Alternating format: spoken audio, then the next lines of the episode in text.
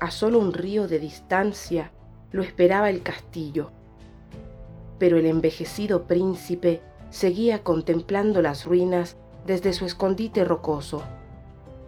Ya no quedaba nadie.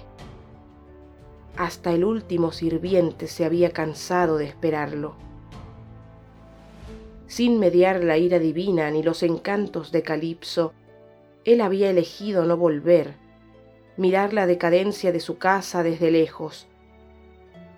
Había preferido ser Aquiles y no Odiseo derrotado.